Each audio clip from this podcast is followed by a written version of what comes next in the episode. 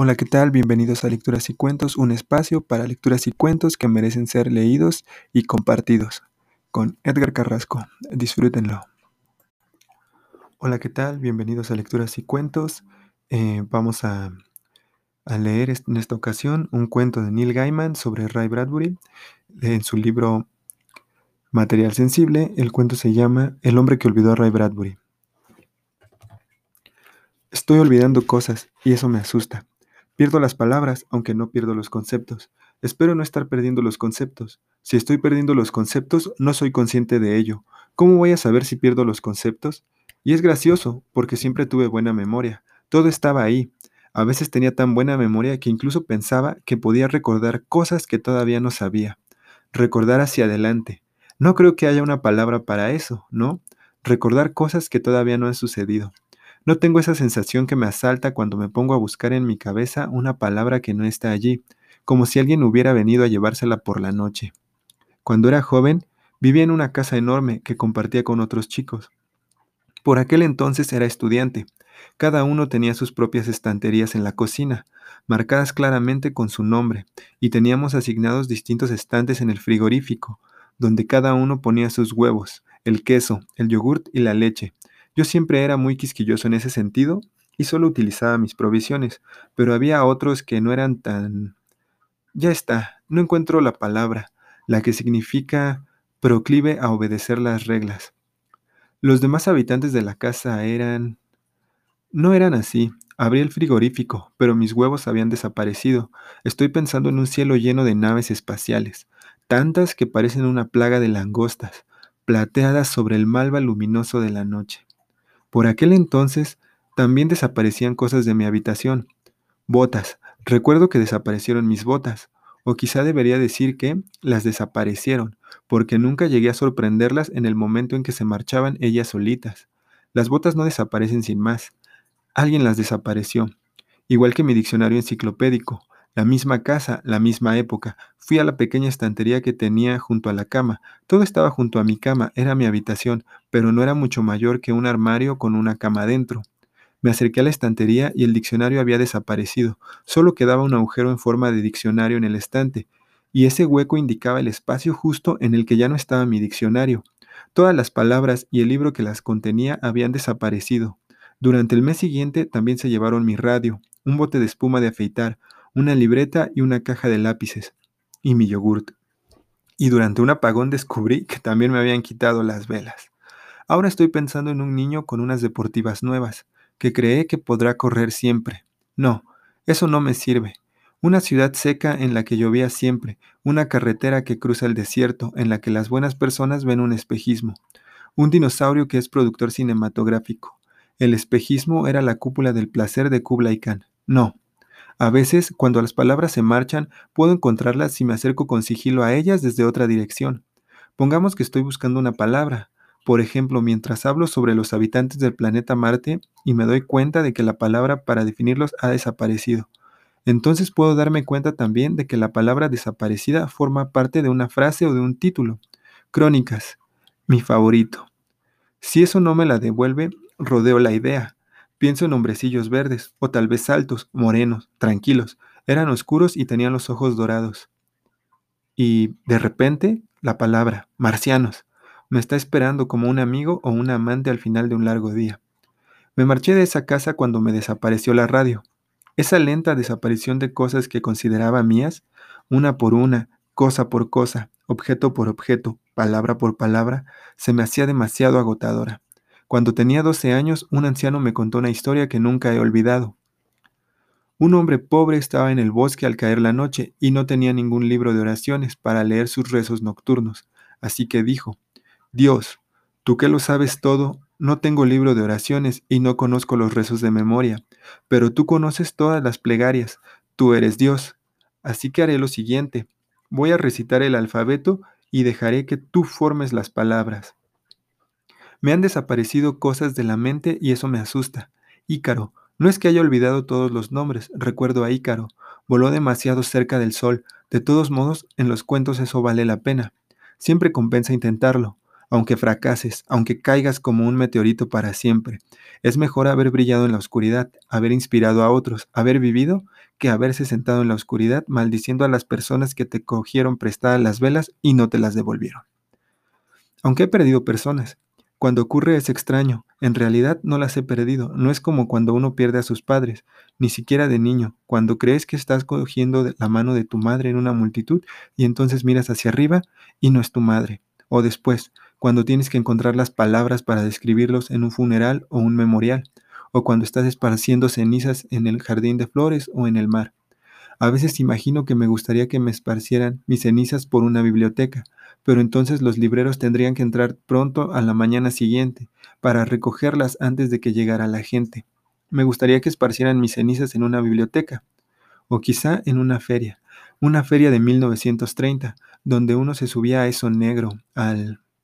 He perdido la palabra, carrusel, montaña rusa, esa atracción a la que te subes y vuelves a ser joven.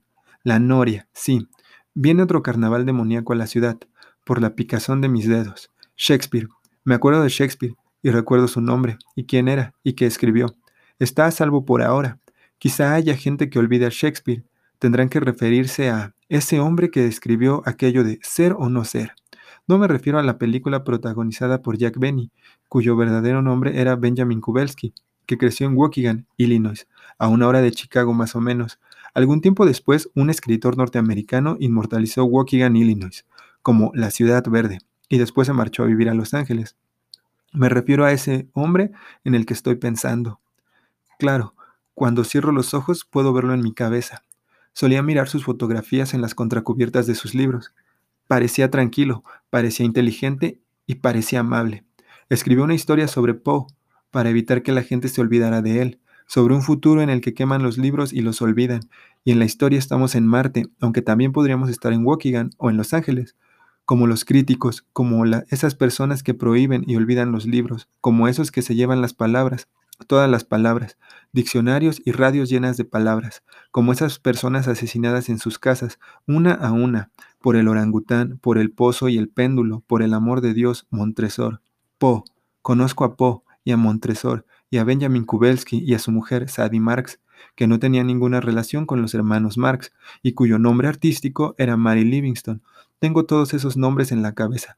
Yo tenía 12 años, había leído los libros, había visto la película, y en el momento exacto en el que empieza a arder el papel fue cuando supe que debería recordar esto, porque la gente debería recordar los libros, si otras personas los quemaban o los olvidaban.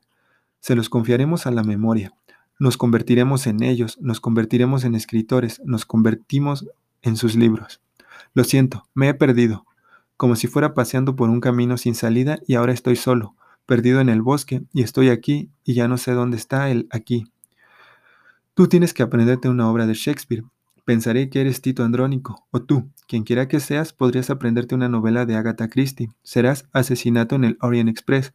Otra persona puede aprenderse los poemas de John Wilmot, conde de Rochester. Y tú, el que está escuchando esto, puedes aprenderte un libro de Dickens.